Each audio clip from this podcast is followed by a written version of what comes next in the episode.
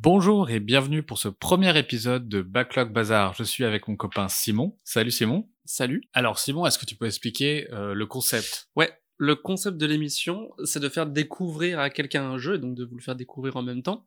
Donc le but, c'est que quelqu'un qui a déjà fini, au moins bien avancé dans un jeu, propose à l'autre de le tester à son tour, et euh, on en parle ensemble, euh, en sachant que l'un n'aura pas du tout fini, aura juste fait les quelques premières heures du jeu, et euh, que l'autre pourra compléter de son point de vue de quelqu'un qui l'aura terminé, et qui même peut-être c'est un peu passionné pour le sujet, de compléter, de- d'expliquer, de, comme ça de, de comparer nos, impressions.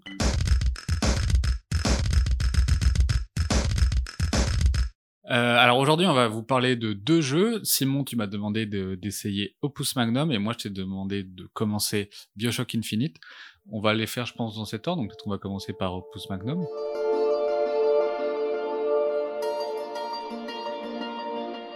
Donc Opus Magnum, c'est toi qui me l'as donné à jouer, Simon. Toi, euh, déjà, est-ce que tu peux me dire quand, est-ce que tu as découvert ce jeu? Pourquoi tu t'es dit que c'était un bon jeu pour commencer euh, cette émission? Alors, Opus Magnum, déjà pour le présenter, euh, c'est ce que dans le monde un peu des connaisseurs, on pourrait dire un, un Zack-like.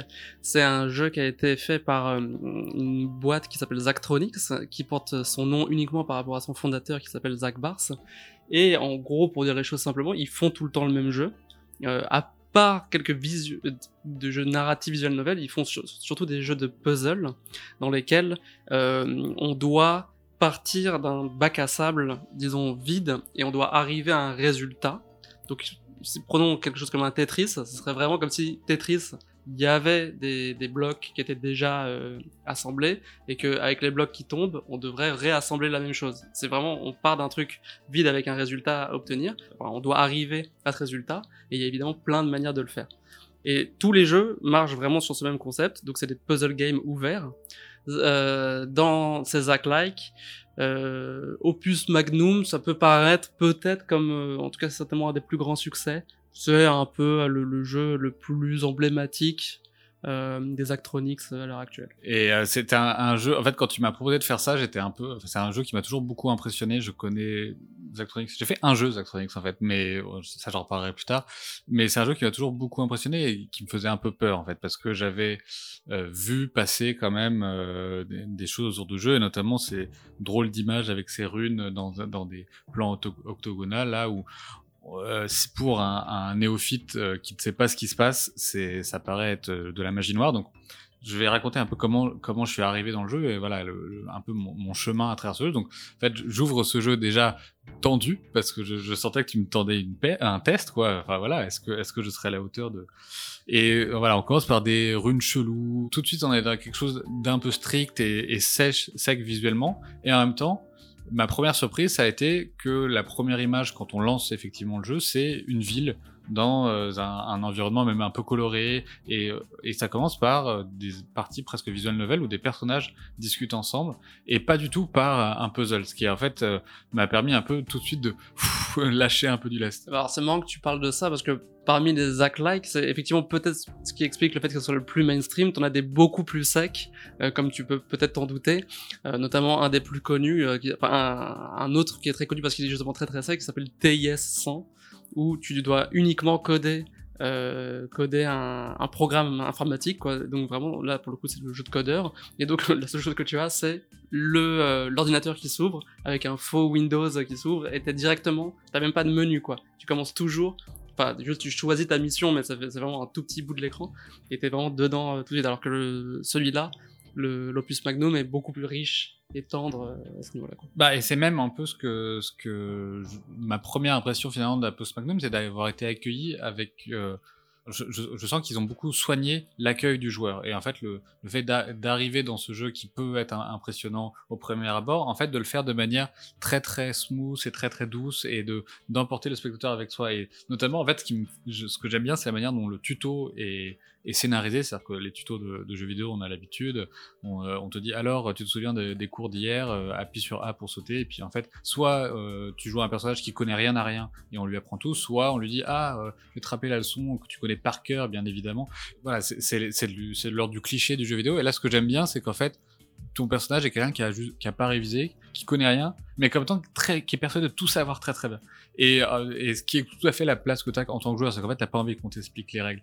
Et euh, tu as envie de faire tout de suite. Et du coup, le, personnage, lui, lui-même, arrête pas de, dire Ah oui, non, mais ça j'ai compris, ça je vais le faire moi-même. Il y a, un tuteur qui est là pour t'expliquer le jeu, mais le, personnage dit Non, non, mais ça c'est bon, ça j'ai compris. Et puis j'imagine que si je fais ça, je fais ça, c'est ça, ça, ça. Et en fait, j'avoue qu'en tant que, que, joueur, avoir un tuto qui te prend pas pour un idiot en te faisant étape par étape, je suis gros joueur Nintendo, Nintendo, une heure de, tuto pour t'expliquer que si tu fais euh, le, si tu bouges le stick directionnel, ton personnage va bouger de gauche à droite. Il y a un truc où très souvent on, a l'impression d'être pris de manière très très infantile. Et là, j'aime bien que le jeu aille à ta, vitesse. Alors tu vois, c'est très marrant que tu dises ça parce que ce qu'il faut, ce qui est peut-être pas euh, tout à fait euh, compréhensible au début, c'est que quand même la plupart des mécaniques des actroniques, c'est que les règles sont quand même, c'est un mélange entre des règles explicites et des règles implicites. Euh, c'est comme, euh, je me souviens très bien, j'avais lu ça dans un bouquin, ça m'avait marqué comme comme comme comme phrase. Les règles des échecs, c'est euh, le pion avance une case, la dame machin. Enfin voilà, c'est les règles des mouvements. Ça dans les actroniques, tu les as toujours et de manière assez pédagogique tout etc. Mais t'as toujours des règles qu'on peut appeler des règles implicites. Par exemple, aux échecs, t'as des ouvertures, t'as des règles qui a que certaines ouvertures sont, c'est quasiment une règle de commencer par ouvrir on sort jamais son cheval au début quand on va avancer le pion au gros du milieu, sauf peut-être pour quelques ouvertures. Mais est-ce que c'est c'est pas ce qu'on appelle la méta, par exemple, dans, le jeu vidéo? Euh, Je pense que méta, c'est un peu plus. Là, j'en suis à un niveau peut-être encore plus. Euh, c'est-à-dire que dans. C'est des règles un peu plus basiques. Disons que ce serait entre la règle euh, classique du jeu et la méta qui serait des stratégies, là, en gros, plutôt. Là, c'est vraiment des espèces de de manière de faire. Et en fait, je pense que c'est un, un, rôle du game designer souvent, c'est d'arriver justement à ce que ces petites euh, évidences de comment utiliser euh, les choses-là soient amenées de manière euh, fluide. Alors, dans les actroniques, ça fait complètement partie du truc de ne, de ne jamais te le dire. Parce que en fait, là pour le coup, c'est vraiment bac à sable, quoi, dans le sens. C'est comme si on voulait prendre GTA comme exemple, c'est comme ne tue pas quelqu'un, sinon les flics vont arriver, quoi. Ça, tu découvres et c'est un peu, enfin, mais là, tu dois quand même apprendre très vite, et c'est la grande, c'est la joie du jeu, c'est que t'apprends quand même qu'il y a des, combinaisons, donc pour reprendre le truc des, pions, tu sais très bien que telle, telle chose qui va faire une rotation, telle chose qui va faire un bras, vont aller ensemble. Euh, donc c'est très marrant que sur, tu les trouvé euh, très friendly, parce qu'il y a beaucoup de gens qui bloquent sur le fait, ils voient qu'il y a des règles, mais que quand on leur donne pas le, les, blocs supérieurs, quoi, les gros blocs. Oui, mais justement, je pense que c'est là où, où c'est le genre de choses qui, moi, m'aurait peut-être noyé. Et c'est quelque chose qui est venu, que j'ai découvert au fur et à mesure du jeu et qui, après, m'a noyé dans un second. Mais en tout cas, je, parlais vraiment de la première, l'approche du jeu et qui, en fait, c'est des choses très simples et très basiques. On a presque pas parlé du puzzle de manière concrète, mais en fait, c'est, on te donne, en fait, au, au début de chaque puzzle, un certain nombre de blocs à faire de certaines couleurs, dans certaines combinaisons. Certaines seront juste à déplacer, d'autres seront à combiner de manière géométrique dans tel sens ou dans tel sens. C'est toujours très difficile de décrire un puzzle, mais en fait, il y a cette idée que on te donne euh, les ressources, on te donne le résultat, et c'est à toi de trouver la combinaison et comment euh, t'en sortir pour arriver à ce résultat. Et ça, en fait, euh, c'est assez enthousiasmant et, amusant à faire parce qu'en fait, on n'a pas ce truc de, beaucoup de jeux de puzzle où en fait le jeu de puzzle va fonctionner par euh, restriction. C'est-à-dire qu'en fait, on, tu te, on te dit, bon, bah voilà, tu es, Baba is you. Tu vois, tu es au point A, tu dois aller au point B. Ah, t'avais l'impression que le chemin était là, mais en fait, il y a, y avait un petit piège. Et en fait, ce qui va te refaire repenser le puzzle. Là, finalement, les petits pièges, ce aha moment euh, du, de tous les jeux de puzzle où en fait, tu crois que la solution est très simple et en fait, il y a un petit élément qui fait que tu es obligé de repenser tout à l'envers. Là, c'est toi qui les imposes. C'est vachement intéressant, la comparaison avec Baba, Baba is you. Parce que euh, je pense la, la, différence fondamentale, c'est que tu sens dans un jeu comme Baba Is You énormément il y a une intentionnalité de l'auteur derrière. Euh, et tu, quand tu joues à Baba Is You, euh, tu joues à vraiment un, une, aventure intellectuelle entre guillemets. Enfin, tu vois, une aventure de puzzle où ça va être de plus en plus tordu, etc. Là, évidemment, dans dans tous les acts like et donc dans Opus Magnum, il y a quelque chose de l'ordre d'une progression évidente, mais euh, c'est très ouvert et c'est beaucoup plus ouvert. Déjà, il faut savoir que tous les, alors je pourrais pas le confirmer pour tous, mais je pense euh, tous les Actronics offrent des, des, cartes euh, offertes par la communauté. Donc en fait, une fois que tu as fait les cinq, les cinq niveaux de les cinq chapitres, en fait, tu peux tout à fait faire les autres propositions des autres. Et ce qu'il faut voir, dans Baba Is You, il y a justement ce côté wow au moment où tu le dis, alors que Zachtronic est pas du tout sur ça. C'est vraiment une sorte de, c'est vraiment beaucoup plus sportif entre guillemets. C'est-à-dire, c'est euh, c'est toi et la machine, quoi, toi et le défi, euh, et c'est vraiment uniquement sur quelque chose qu'on peut appeler, qui est un peu récursif. Enfin, c'est-à-dire, c'est toujours la même chose, mais euh, il faut arriver à, à, faire que ton cerveau prenne ça de manière, enfin, incorpore ça pour euh, rendre ça plus simple, pour le faire de manière plus rapide, pour euh, ne pas te prendre la tête à te souvenir de ce que tu as fait, pour avancer vraiment.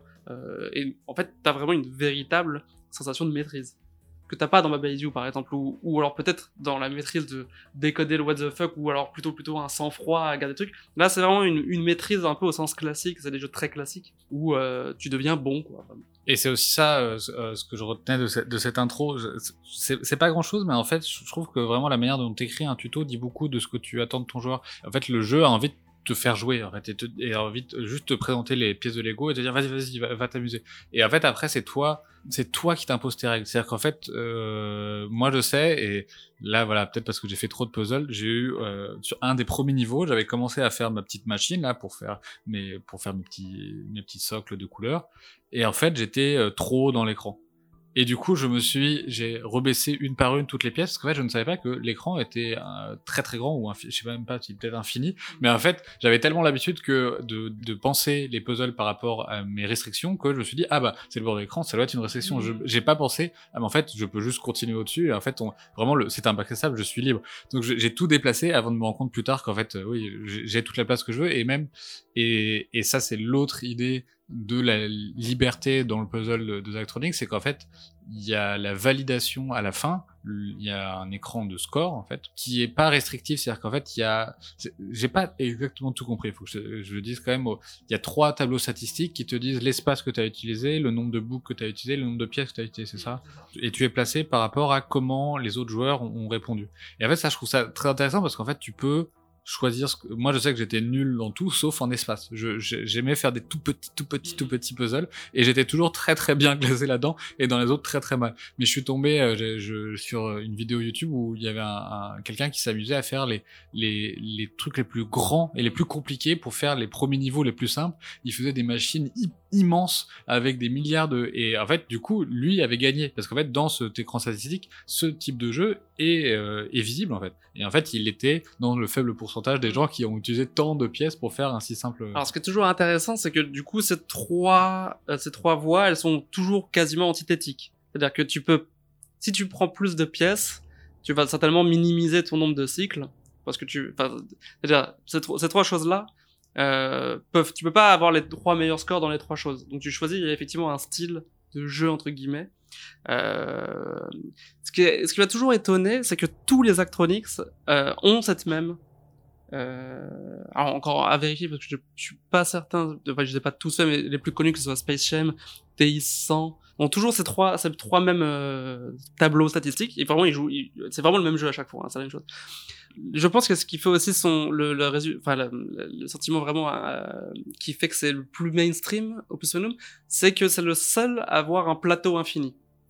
Tous les autres euh, sont restrictifs sur la sur le sur l'idée d'espace, mais effectivement, c'est pour ça que peut-être pas le, le, tableau d'espace. Et ce sera à, confirmer, ça serait c'est intéressant. Mais, mais en tout cas, c'est sûr que que ce soit Infinity Factory, qui est l'autre qui est très connu, euh, TI100 ou les autres, il y a tout l'espace est restreint et donc c'est plus une question classique de euh, nombre de pièces contre temps d'itération quoi. Et je pense que c'est vraiment une, force de, ce opus magnum que d'avoir donné le, le truc à parce que le côté bac à sable est le plus évident dans ça en fait. C'est-à-dire vraiment, c'est plus de la customisation que du puzzle à un moment donné quoi. Et pareil, euh, à l'image du tuto, je trouve qu'un écran de, score c'est aussi une manière que le jeu a de te dire la manière dont tu joues. J'ai, je sais pas, je pense, à chaque fois que je vois un écran de score, je pense à, quand j'avais euh, fait euh, Bayonetta à l'époque, que j'ai pris beaucoup de plaisir à faire, mais auquel j'étais très, très très très mauvais. Et en fait, à la fin de chaque niveau, tu as un score qui te dit que, enfin, qui me disait à quel point j'étais nul, à quel point j'avais mal joué, parce qu'en fait, le jeu cherche à t'emmener dans son style de jeu. C'est-à-dire qu'en fait, il a, il a beaucoup d'outils dans le combat et beaucoup de, de manières de créer des chorégraphies. En fait, le jeu veut te pousser à faire ça, mais du coup, il le fait en te punissant et en te disant à quel point, euh, voilà, j'étais vraiment, vraiment mauvais. Mais sauf que la manière dont le jeu me tombait dans les mains était pas du tout celle que le, le jeu voulait que je fasse. Et en fait, dans Actronix, la manière dont le, le puzzle te tombe dans les mains va être euh, d'une manière ou d'une autre euh, récompensé par cet écran de score. Et en fait, ça revient pour moi à l'idée que, en fait, je sais que pendant que je faisais les puzzles, il y a des choses que je voulais pas faire parce que je trouvais ça pas beau, ou parce que je mm. trouvais ça inélégant. Euh, voilà, j'ai l'impression que l'idée d'élégance, je connais, je suis un peu mauvais en, en ingénierie et en design, mais j'ai l'impression que l'idée d'élégance est, est, est, vraiment ce qui, ce qui dicte la manière dont on fait les, les puzzles. Mais en fait, ce n'est que moi qui m'impose ces, ces, ces choses-là, et en plus par rapport à un idéal de ce qui est pour moi un élégant design de machine à faire des, des runes, parce que en fait, je, je, je connais pas le code, je fais un littéraire, je suis pas du tout un matheux, donc je connais pas et tout ça. C'était mon idée de ce qu'était l'élégance, et par exemple, je sais que je détestais euh, utiliser les, euh, les bras euh, qui s'allongent et qui mm. pivotent. Moi, j'utilisais que des rails parce que je trouvais ça beaucoup plus joli. Mm. Et je pense que ça, c'est vraiment un, truc de chaque joueur doit avoir son, son petit king, sa, petite manière de ah, c'est quand même plus agréable quand je résous de cette manière-là les énigmes. Mais c'est la réussite de, de, en général, c'est que il t'oblige à rien. Euh, par rapport au truc du Bayonetta, effectivement, c'est une, sorte de, solution de facilité que de te punir. Là, tu vois, en, venant, euh, en venant ici, j'ai re-regardé un playthrough de, de Opus Magnum, parce que ça fait quand même un peu quelques temps que je l'ai fait maintenant, et c'est fou, mais en 20 secondes, j'ai ressenti à nouveau ce que je ressentais, parce qu'il faut bien dire, c'est des jeux t'es happé ou pas dedans, quoi. Enfin, je veux dire, il y a un moment donné, et t'es happé comme t'es happé par un, truc infini, tu vois, un truc sublime, sais pas, mais tu vois, un truc, en tout cas, dont tu sens qu'il est infini, dont tu sens que tu vas pouvoir te, plonger dedans. Euh, et moi, en 5 secondes, juste en voyant, et même, du coup, c'est vrai que même au niveau du design et du graphisme, c'est vachement intéressant parce que ça peut être un peu sec, mais tu comprends tout de suite cette liberté qui, qui, t'accueille, quoi. Euh, et donc, par rapport à, cette liberté, ce que je trouve euh, et de, de, raffinement, ce que je trouve marrant, c'est qu'on dit que c'est des jeux très destinés aux programmeurs ou pas. Alors c'est certain, hein, parce qu'il y a beaucoup de gens. Euh, Zach, Zach, euh, lui-même disait, euh, oui, je reçois tout le temps des mails de remerciements de gens qui disent qu'ils ont commencé leur carrière de, de via ces jeux-là. Donc ça te donne envie et c'est sûr et certain que ça ressemble beaucoup de la programmation graphique à des jeux de des jeux de programmeur. Mais je pense que c'est plus profond que ça parce que il joue tout simplement avec la logique. Et euh, c'est un truc très très bête, mais c'est des jeux abstraits. C'est pas des jeux de programmeurs, c'est des jeux abstraits. C'est-à-dire le seul truc, c'est le temps et l'espace quoi. Ça ne joue qu'avec ça. Avec un évidemment plus, et c'est ça qui fait que chaque jeu est différent. Mais la base est tellement truc, c'est vraiment vraiment une variation très subtile avec quelques règles de plus. Donc euh, dans Space Jam, euh, les, les rails euh, sont condamnés et tu tournes tout le temps. Euh, dans Infinity Factory, justement l'espace est très contraint et tu peux pas aller partout avec tes machines. Dans TIS 100, ils sont tout est en parallèle, donc toutes les instructions se jouent en même temps. Donc voilà, c'est juste des, des petites variations, mais qui rendent le jeu, le jeu infini. mais la base, c'est la logique. C'est pour ça que ça donne un côté extrêmement pur de liberté et que les gens qui sont qui rentrent dedans enfin c'est c'est des jeux c'est ultime quoi. Enfin je dire vraiment euh, une fois qu'ils sont faits c'est des jeux qui existent et qui je suis absolument certain existeront pour toujours parce que c'est comme Tetris quoi. Leur proposition est euh, parfaite. Alors j'ai plusieurs choses mais déjà je trouve sur, sur l'idée esthétique c'est que en fait le fait de faire une boucle permet aussi cette esthétique là c'est qu'en fait le, jeu ne te demande pas de faire une certaine combinaison de gemmes, il, te demande de le faire genre 5 fois ou 6 fois. Mm. Du coup, euh, en, tant que joueur, une fois que tu as, terminé ta construction pour euh, aboutir à, cette combinaison de gemmes, tu vas regarder ta machine fonctionner 5-6 fois, le faire. Et là, le plaisir, en fait, c'est ça fait partie des choses satisfaisantes qui font que tu as envie de... Est-ce que tu es arrivé jusqu'au bout où tu fais la machine infinie? T'arrives euh, à un moment donné où tu, tu, fais un pattern qui se répète et, et qui va en fait créer, qui va bouger la machine parce que tu peux déplacer des, objets et qui donc va se déplacer en même temps et donc va te permettre de euh, d'avancer, euh, de, faire une boucle infinie quoi. Bah, et ça, euh, j'avoue, le problème que j'ai eu, mais je pense que c'est un problème de manière dont mon cerveau est fait sur, et je pense c'est ce qu'on appelle de la programmation, c'est qu'en fait, euh, la manière dont sont fait les boucles, j'avais un truc où je suis monteur euh, de base, enfin monteur vidéo, et du coup, moi j'aime bien euh, travailler image par image. Il y a un bouton qui te permet d'avancer étape par étape dans ta boucle. Mais tu ne peux pas modifier les, commandes ou les placements au sein de la boucle. Si je vais à la, quatrième étape, je peux pas modifier mes commandes à la quatrième étape. Il faut que je reparte à zéro. Et, que, et moi, mon cerveau, ça, il marchait pas du tout. C'est-à-dire que l'idée que en fait, je dois euh, partir d'un point A et le faire à venir l'ensemble de ma machine à un point B en disant, bon, celui-là, il va tourner de trois fois 60 degrés. Ça, mon, cerveau, très très vite, euh, m'empêchait d'y penser. Et donc, je, faisais des tonnes de fois les boucles, image par image, pour bien comprendre où est-ce que tout passait. Je refaisais les commandes et je repassais une, image par une image mais sur des choses qui, je pense, pour un vrai joueur de Post Magnum, sont, sont de l'ordre du, du pipi de chat, quoi. Mais voilà, je pense que c'est aussi une manière de, penser qui, euh, qui peut te permettre d'accéder plus vite au plaisir ou pas. C'est sûr que c'est fait plus ou moins pour un certain type de, pensée, mais euh, ça fait complètement partie, à mon avis, du jeu. Donc je pense que plus ou moins t'accroches, mais euh, de, de se dire j'ai fait une erreur. Enfin, un autre truc qui est aussi assez classique, c'est que tu penses. Donc t'as un- t'as ton objectif et tu fais, tu finis par faire ton plan et tu le fais de manière un peu itérative au début avec les petites choses et tu vas essayer de, de le répéter et tu te rends compte à un moment donné que t'as fait une erreur et que donc va falloir tout euh, tout rechanger quoi. Mais euh, mais ça peut devenir extrêmement pénible parce que du coup plus rien ne marche ou alors les erreurs du coup s'enchaînent quoi. C'est-à-dire de vouloir corriger une chose fait que tu peux plus donc ça ça fait complètement partie du du du du, du sel du truc quoi.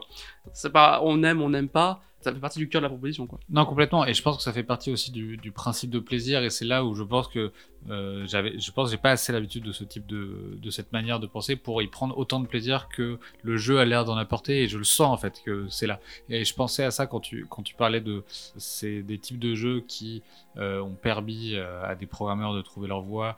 En fait, je, je disais au début de ma présentation que j'avais déjà finalement joué à un jeu Zachtronic et j'avais oublié, c'est le jeu Eliza, qui en fait pas du tout un jeu de puzzle, qui est un, un visual novel. Je crois pas que ce soit Zach Bars lui-même qui, qui ait travaillé dessus, mais en tout cas, ça, ça vient de, de sa boîte. Et en fait, c'est, un visual novel qui parle de euh, la dépression et, et le harcèlement moral et le- la recherche du sens au sein du milieu des ingénieurs informatiques. Et euh, comment, en fait, euh, c'est des personnes qui, en général, travaillent pour des grands projets avec des, des, quelque chose d'un peu d'utopique. Là, ça parle de comment euh, sauver de la dépression par euh, l'informatique, justement. Et qu'en même temps, en fait, le travail qu'on y fait, la manière dont on est traité, euh, n'est pas du tout en accord avec ce que ce qu'on vend au public. Et j'ai l'impression que ces jeux sont une manière de retrouver le plaisir euh, du code, quoi. Le plaisir de faire des choses sans, sans un, un- un but très précis ou très particulier, mais juste pour le plaisir de le faire. Et qu'en fait, il, finalement, il crée des machines à, à- à créer du plaisir intellectuel euh, et, mais physique aussi. Je pense que la, la boucle, le satisfaisant, c'est aussi des, des, des choses qui jouent avec, nos, avec notre cerveau de, de manière un peu. euh, enfin, ça crée vraiment un- du, du, du plaisir physique euh, Mhm. quand on réussit une belle boucle. Ouais, ouais, c'est assez rigolo. euh, du coup, que tu parles de ça pour un peu ouvrir le, le, le sujet. C'est marrant parce qu'on on a décidé de ce jeu-là euh, peut-être une semaine avant que euh, Zach Bars lui-même donc annonce au, monde de l'industrie qui, qui se retire de l'industrie, euh, qui dans le petit monde du jeu vidéo fait du bruit parce que c'est quelqu'un qui est un acteur qui était quand même assez euh, célèbre. Début, il y a eu un petit émoi parce qu'on a cru que c'était qu'il avait fermé parce qu'il faisait plus assez de fric ou que c'était genre une espèce d'indé qui et parce que il était question qu'il redevienne prof d'informatique. Donc c'est pas inintéressant dans le fait que effectivement il a un côté transmission de c'est vrai c'est sûr quoi c'est il y, a- un côté on sent qu'il y, a une- transmission et on sent que le message est, euh, est très euh, assez pédagogique mais au sens euh, élevé du terme sur le fait de s'élever soi-même quoi. C'est un peu spirituel quoi disons. Et c'est pas étonnant qu'il y a toujours toutes les choses là opus magnum pour dire c'est pas l'opus magnum de, de Zachtronics mais c'est le nom normalement c'est le monde de, le lore du jeu est sur l'alchimie et c'était euh, c'était censé être l'élément physique euh, chimique plutôt qui puisse transformer des choses en or quoi. C'était ça l'opus magnum donc par rapport à cette euh, attitude finalement il se trouve que c'est pas du tout le cas. En fait il se trouve que ça fait déjà un an qu'il est déjà prof en réalité et qu'il trouve que c'est pas ça lui va pas quoi.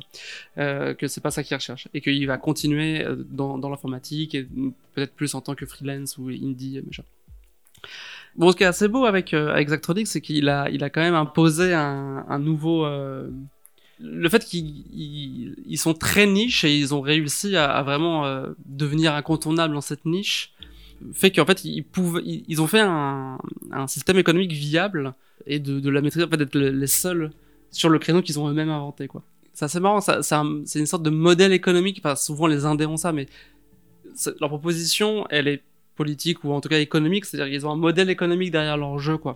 Ils sont pas dans le mainstream de ce que les gens attendent et ce qui est logique qu'on va avoir à la prochaine itération d'un gros blockbuster. Ils sont dans leur truc qu'ils ont creusé eux-mêmes, quoi. Du coup, ils ont arrêté aussi Zachtronics parce qu'ils ont considéré qu'ils avaient terminé, en fait, avaient quasiment fait le tour. Le- leur dernier jeu qui va sortir là est une espèce de compilation un peu rétro, euh, genre c'est euh, 8, 8 Zach-like en un. Euh, C'est rigolo comme on. Euh, tu vois, c'est une espèce de mini ordinateur avec des, des jeux dedans, quoi. Et, euh, mais du coup, ils ont terminé. Et donc, il n'y a pas du tout, pour revenir par rapport à ce que je disais avant, c'est pas du tout un effondrement industriel ou. Ils ont, ils l'ont fait eux-mêmes ils sont assez contents de leur, de leur décision d'être partis parce qu'ils ont bouclé la boucle et qu'aujourd'hui, ils veulent aller ailleurs. Ce qui veut dire aussi qu'ils avaient, ils ont, ils ont utilisé cette forme pour un, message que tu vois, qu'on peut peut-être voir plus clairement dans Eliza et tout, mais qui est un peu. euh, Enfin, cette, cette volonté de pureté, d'abstraction et de. Finalement, qui est une réflexion un peu sur le bien-être, quoi. C'est très logique, finalement, euh, ces jeux qui sont euh, éloignés de la visual novel et le puzzle game, mais qui ont énormément de, liens dans leur euh, pureté, simplicité, dans ce qu'ils apportent, quoi, au niveau du message. Et en, termes de, boucler la boucle, il y a aussi cette dernière idée, et je pense qu'on va finir avec ça, de, euh, avec l'écran de high score, quand on finit un niveau, on a ce principe de GIF qu'on peut partager. Et en fait, j'ai l'impression que c'est tout de suite le, le jeu veut être un jeu communautaire et veut que ça soit un jeu. Et tu disais, il y a des niveaux, les niveaux peuvent être créés par les utilisateurs. Et en fait, le jeu va euh, continuer de vivre avec ses utilisateurs. Et en fait, c'est les joueurs qui vont ensemble créer et faire per- perdurer le jeu. Et en fait, oui, il y a quelque chose de le Minecraft du code, quoi. T'as t'as un peu dit le, le, le buzzword évidemment, donc on en a pas du tout parlé, mais Zach, Bar Zach a aussi une énorme, euh, une énorme réputation sur le fait que c'est, il a fait un jeu parmi ses premiers qui s'appelle Infini Miner, qui est pas Infinity Factory mais Infini Miner, qui est l'influence totalement revendiquée euh, de Notch, le créateur de Minecraft. Et Infinity Miner, c'est exactement, euh, c'est un jeu en voxel où tu peux tout bouger, c'est complètement un bac à sable. Et donc, c'est clairement dans l'ADN de ces jeux que d'être ultra communautaire, en fait, d'être vraiment au même niveau que Minecraft, au niveau de l'ouverture bac à sable. Euh, c'est juste une proposition euh, un peu plus réduite et un peu plus intellectuelle, quoi, on va dire. C'est au même niveau que Dwarf Fortress ou euh, d'autres jeux qui sont un peu mythiques parce qu'ils ont une proposition extrêmement forte qui a jamais été répliquée, qui au fond est totalement irréplicable. Une marque euh, historique, dans, dans l'histoire du, du médium et du genre. Bah voilà, je pense que cette fois, on a bouclé la boucle. Et tu parlais euh, de, de créateurs qui, euh, dans l'indé, qui n'avaient pas besoin de répondre à des, à des commandes et à faire des suites de suites de suites de, de triple A. Là, on va parler d'un auteur qui fait la suite d'une suite d'une suite d'un triple A euh, avec Bioshock Infinite. Now I know I got to run away. I got to get away. Donc Bioshock Infinite, c'est donc le troisième épisode de la série des Bioshock, euh, dont le premier a été créé par Dan Levin et le, il est passé directement au 3, c'est-à-dire que le 2 a été fait par une autre équipe. Et donc il est, il est, le créateur du premier et du troisième, et c'est une série qui, j'ai l'impression, fait un peu partie de, ces jeux euh, qui ont permis de légitimer le, médium jeu vidéo. Euh, je pense qu'il y a ça, et il y a un autre jeu de, de la même année que Bioshock Infinite qui est euh, The Last of Us. Ce sont un peu les deux jeux qui ont fait ça y est maintenant, le jeu vidéo n'a plus besoin de se justifier culturellement. Bioshock, euh, peut-être d'un point de vue plus littéraire que, que son cousin zombie, mais euh, c'est-à-dire que c'est un jeu qui mélangeait euh, plein de formes d'art, l'architecture, la littérature, et, euh, et qui le faisait avec beaucoup de profondeur. C'est-à-dire qu'en fait, je, pense qu'il doit y avoir des milliards d'heures de vidéos d'analyse de Bioshock parce qu'en fait c'est- c'est un univers très très riche et très ça, ça part d'une formule qui est l'immersive sim c'est-à-dire que Bioshock est lui-même un enfant de System Shock qui est euh, un, des opus classiques du genre euh, immersive sim. Et c'était déjà un jeu à la frontière de l'immersive sim et du euh, jeu FPS narratif pour le troisième épisode, euh, Dan Levine et son équipe sont partis dans un, style encore plus narratif et peut-être encore moins immersif.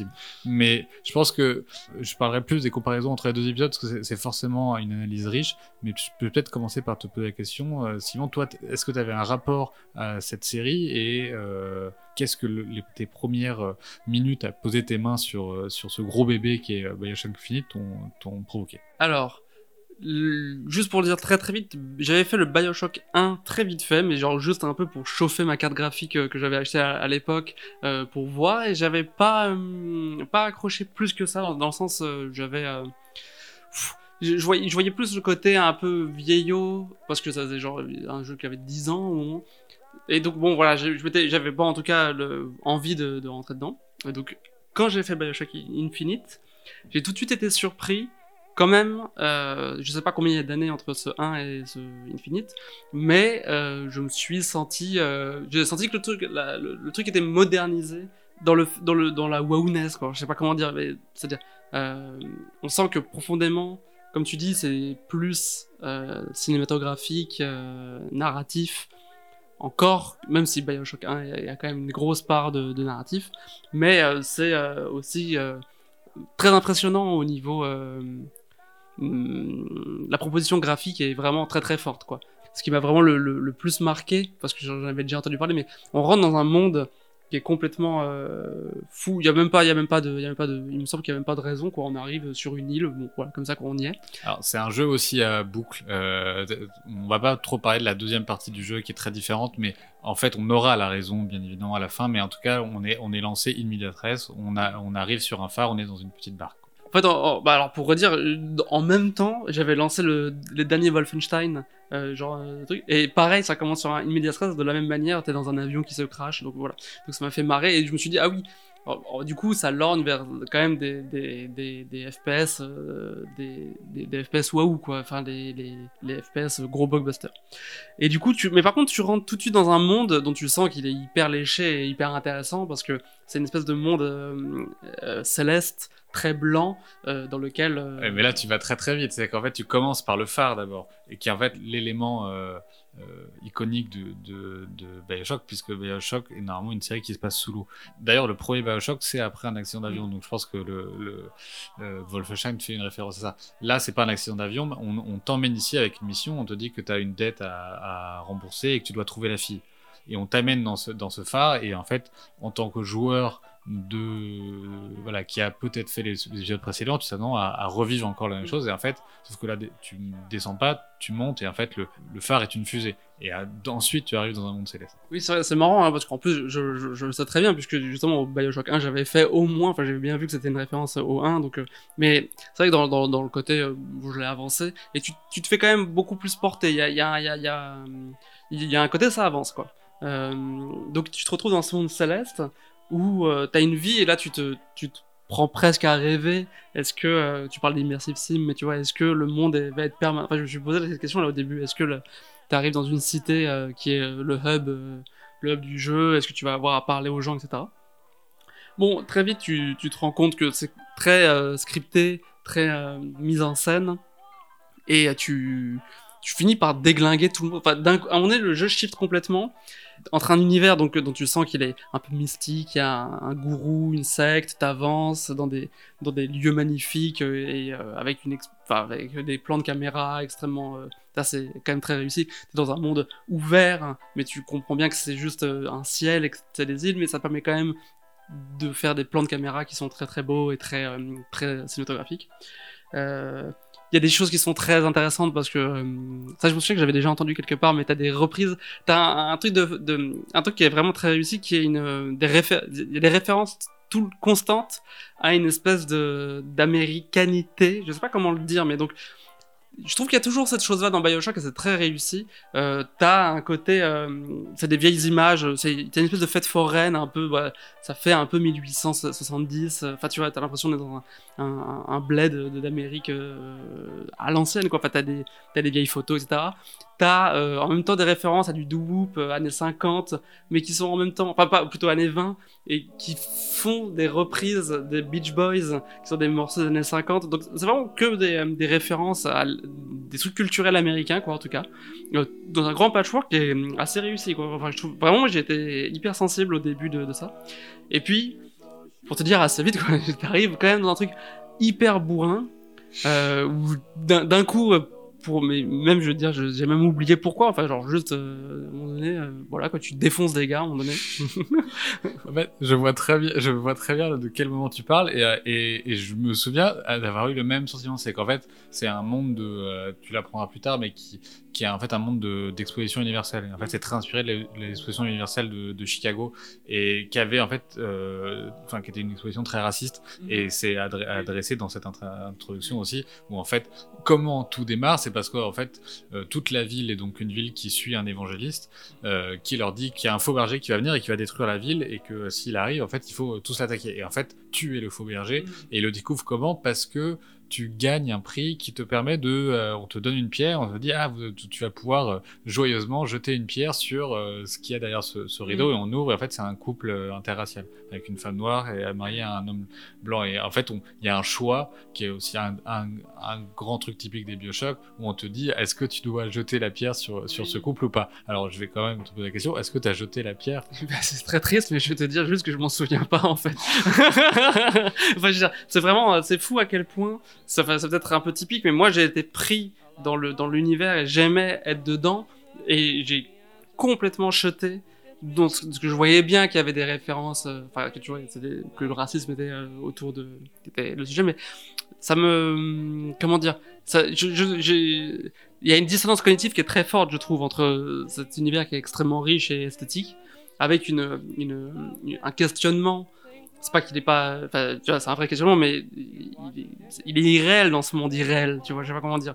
Euh, donc, euh, Bah là-dessus, voilà, je me souviens d'avoir eu le même sentiment quand on commence à, sortir son gun, ça devient très violent très vite et tout d'un coup toute la ville t'attaque et tu tues des dizaines et dizaines de gens.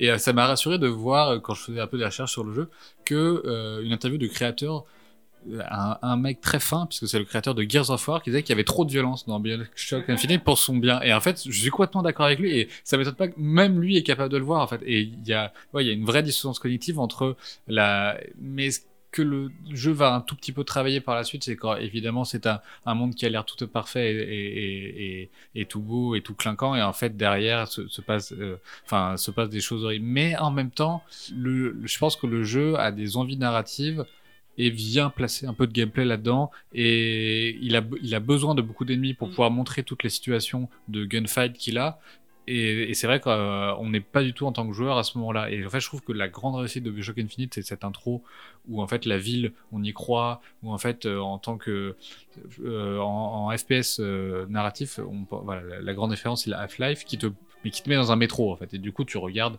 euh, ce qu'on te dit de regarder. Là, je trouve qu'ils arrivent à très bien diriger ton regard par la musique, par des personnages qui disent ah regardez et, tu vas te retourner. En fait, il y a des angles de caméra, ce que tu disais, où en fait les, statuaires, les, tu te fais aussi euh, baptiser.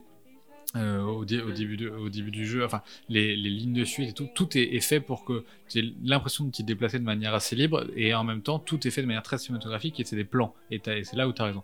Et c'est là où je comprends que tu n'aies pas vu euh, la narration qui se faisait par-dessus parce que finalement elle est un peu contreplaquée et par-dessus va se plaquer aussi le, gameplay. bah, tu vois, j'ai envie de dire que en vrai, si on dit euh, il y a un gradient entre l'immersive sim, le narrative euh, FPS et le quasi rail shooter d'un Call of, parce que c'est pas des rail shooters, mais en fait c'est des rail shooters dans, l'idée.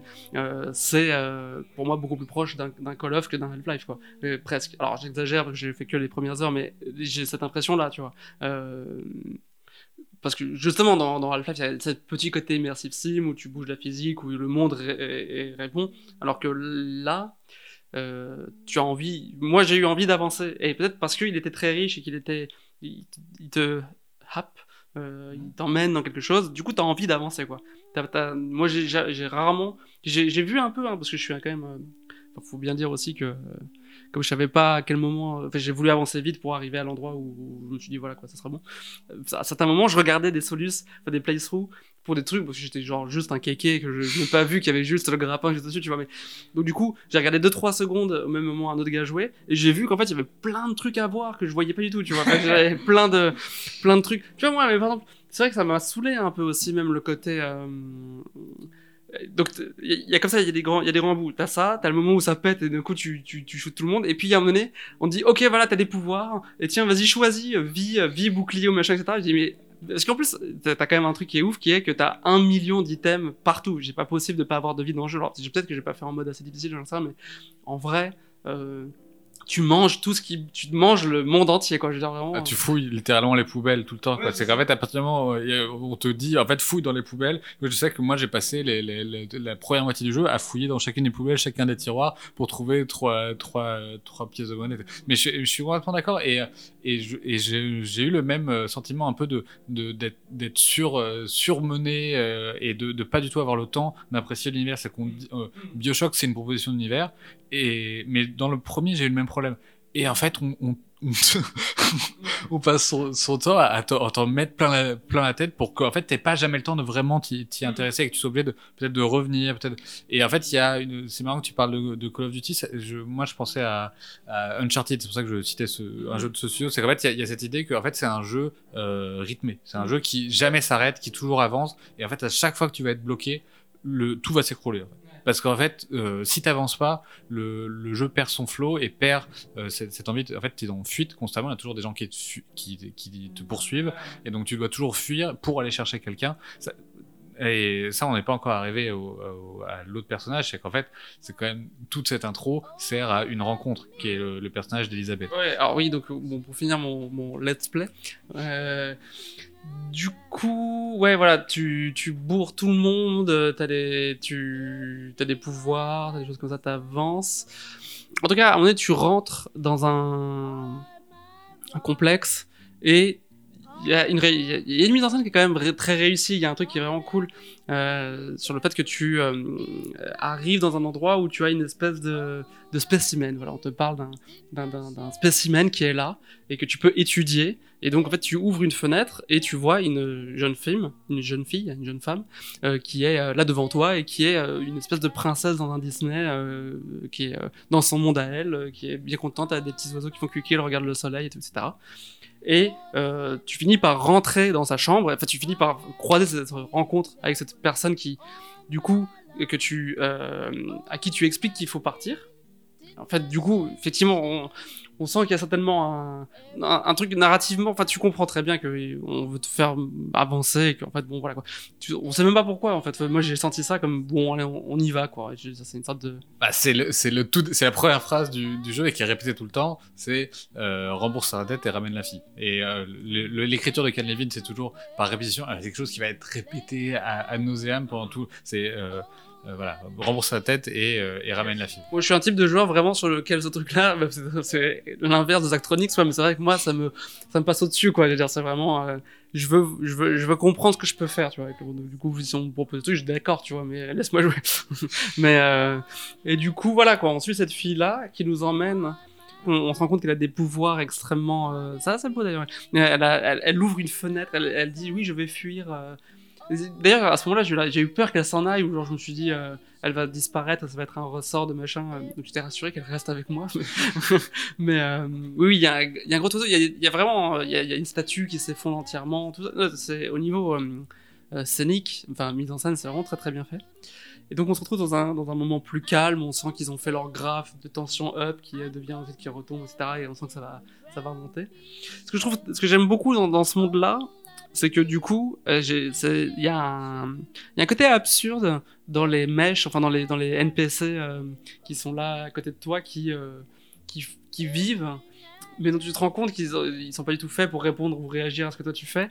Et du coup, ça, donne un côté très figé qui, pour le coup, marche très bien dans, le monde, effectivement, papier-glace, euh, où en fait, ils, sont en telle représentation qu'ils te voient même pas et qu'il n'y a même pas ton regard sur eux. Et donc, ça, ça, assez. Tu, te balades dans un musée, quoi. Mais en fait, je pense, je me souviens très bien quand j'avais joué la première fois à Bioshock Infinite, au tout début, tout tout tout début, vraiment, tu sors, t'arrives enfin dans la ville et euh, t'es sur une des premières îles il y a des enfants qui jouent, mais ils sont derrière une barrière et tu peux pas les approcher. Et je me souviens que, comme toi, je cherchais à interagir avec les gens parce que je savais pas. C'était mon premier Bioshock, donc je savais pas comment ça marchait. Et, ouais, les, personnages sont des automates. Mais par ailleurs, c'est euh, une thématique euh, de cette de ce jeu et de cette série.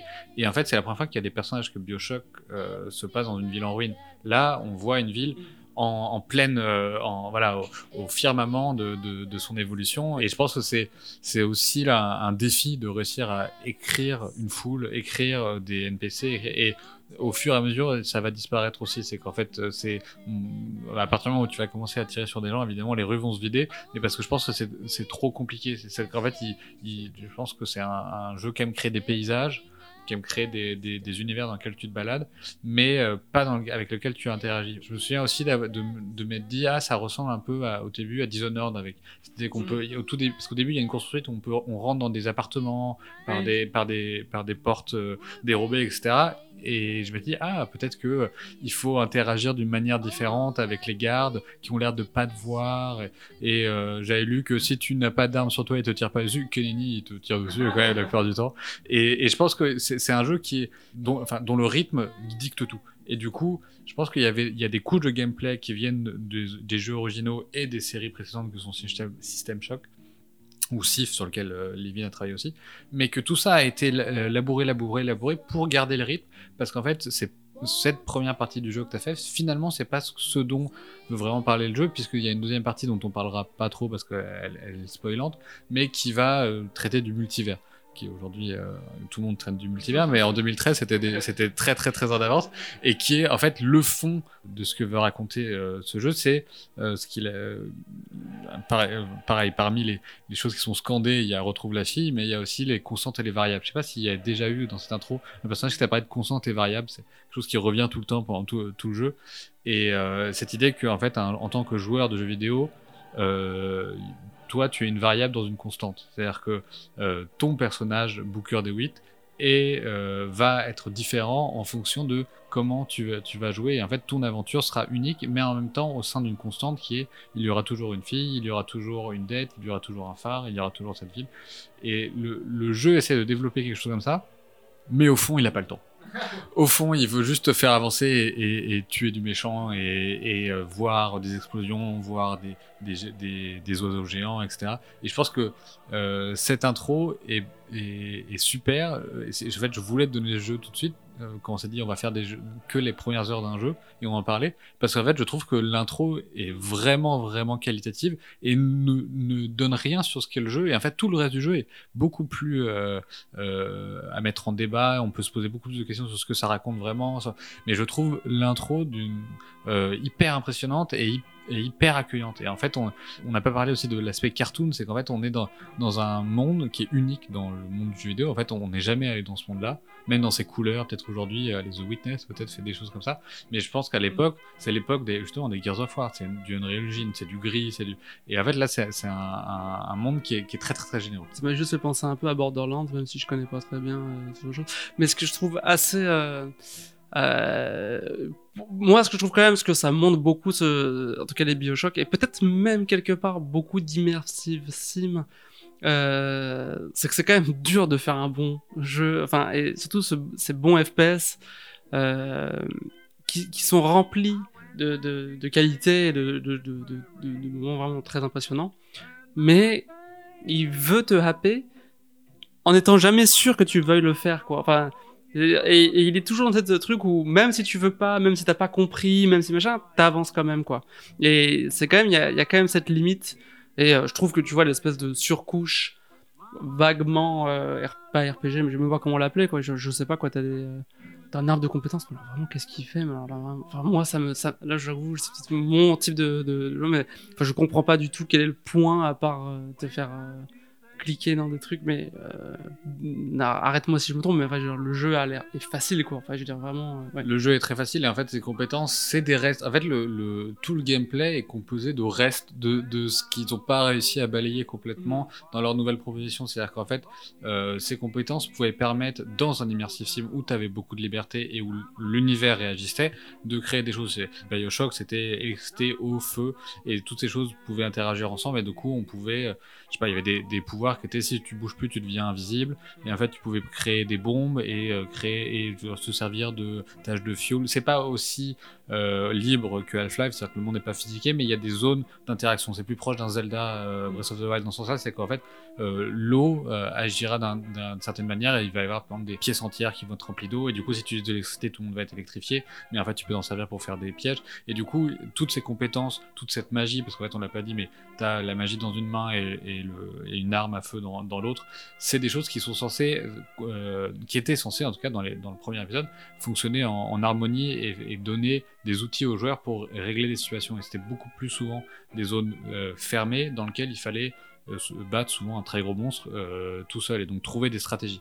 Là où Bioshock Infinite, vu qu'ils sont dans une idée d'avancer toujours tout droit le plus vite possible, en fait, finalement, c'est en contradiction avec son, gameplay qui est un, reste en fait. Je me suis un peu intéressé aux, aux immersive sim un peu en me disant euh, parce que bon moi comme euh, comme un peu tout le monde j'avais fait un peu de Deus Ex euh, il y a longtemps avec un ami j'étais jamais rentré trop dedans mais euh, en tout cas ce que je trouve marrant c'est que c'est des pour moi c'est vraiment l'un en fait c'est l'exact inverse des Actronics quoi. C'est-à-dire c'est vraiment des promesses qui ne tiennent jamais quoi en fait. C'est vraiment basé uniquement sur ça parce que et mais je pense que ça marche sur ça.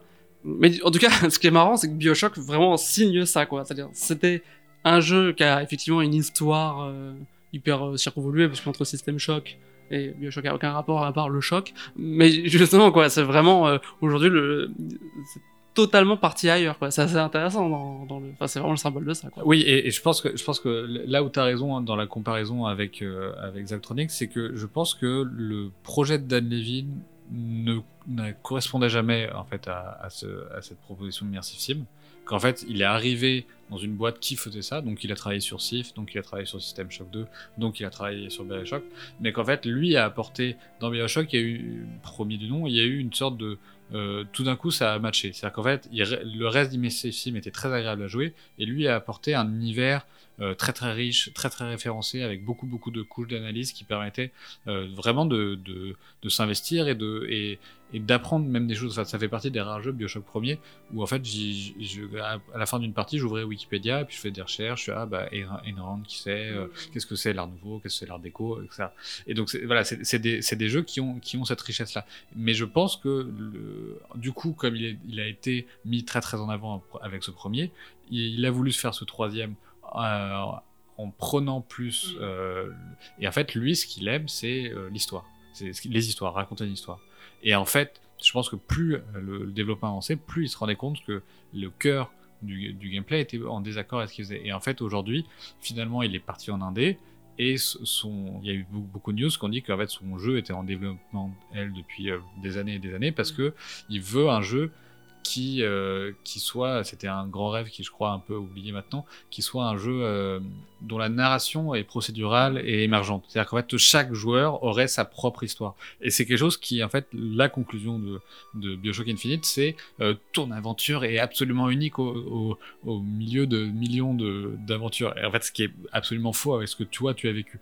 Qu'en fait chaque épisode, donc et Bioshock ça a été parfait, Bioshock Infinite il commençait à se perdre et maintenant il arrive jamais à faire son jeu et ça m'étonne pas en fait. Parce que finalement, son projet ne correspond pas à un jeu.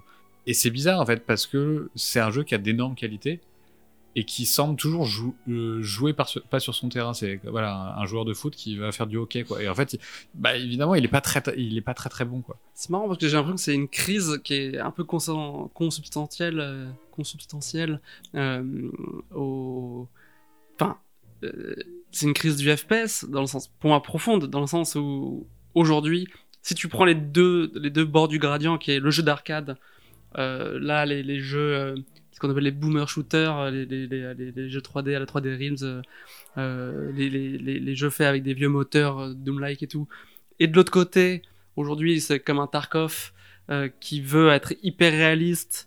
En fait, t'as vraiment c'est deux trucs entre de l'arcade et du, réalisme qui sont en fait pas drôles, mais, euh, c'est quand même des jeux en crise, quoi. Tu sens que c'est des propositions qui sont toujours énervées, euh, qui sont toujours hyper clivantes. Euh, de l'autre côté, le truc mainstream est très mainstream, mais c'est quand même un genre parce que il est, il joue beaucoup sur le réflexe, il joue beaucoup sur un skill de, ça, me, semble difficile de faire un, en fait, un, un FPS parfait. Enfin, peut-être le, le seul genre, c'est Half-Life, quoi, mais il arrive.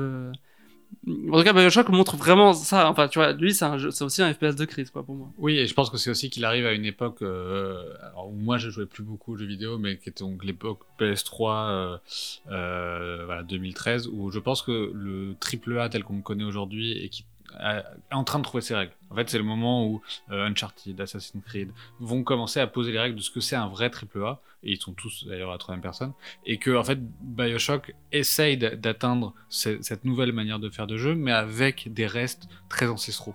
Et en fait, il est plutôt, pour moi, il est plutôt euh, voilà, c'est un jeu un peu vieux pour analyser aujourd'hui le, statut du FPS aujourd'hui, mais j'ai l'impression que, en fait, on voit que c'est un jeu qui est perdu entre, entre deux époques. C'est que c'était le meilleur jeu de son époque, et, il arrive et il essaye, de, il de bander les muscles pour essayer de continuer à, être euh, légitime et cohérent dans son époque, mais en fait, c'est déjà trop tard. Je pense qu'en fait, euh, il était dans, dans un, dans une sorte de trou temporel, ce qui est pas, ce qui est pour ce jeu pas tellement bizarre, c'est un trou temporel de voilà un, un jeu perdu entre deux époques. Et donc que aujourd'hui, finalement, euh, Bioshock Infinite n'ait inspiré personne, ça ne m'étonne pas du tout, puisqu'en fait, il est, il est juste le, le, le- la chimère bizarre euh, du produit de plein de types de jeux différents, du FPS, du jeu à choix, du jeu narratif, du rail shooter. Mais pour moi, en fait, c'est le genre entier du FPS qui est perdu. hein. Moi, je vais te dire, hein, je trouve. euh, j'ai l'impression que le dernier grand FPS c'est Portal, tu vois. Peut-être que je suis un. Mais c'est un jeu complètement euh, bizarre dans le, dans le genre, quoi. C'est parce que tu joues pas à des jeux coopératifs ou des jeux compétitifs en ligne en fait. Tout le monde joue à des FPS, encore c'est encore le genre le plus le plus vendu. Ce que tu dis a- est, vrai pour le, le FPS solo en fait. Je pense que le FPS multijoueur marche très bien et continue de marcher très bien. Et je pense qu'en en, en solo euh, finalement c'est l'immersive sim et le jeu d'horreur qui a et c'est pour ça que Resident Evil a fait sa révolution en passant aux première personne, même si apparemment là ils sont déjà en train de changer et de repasser à la troisième.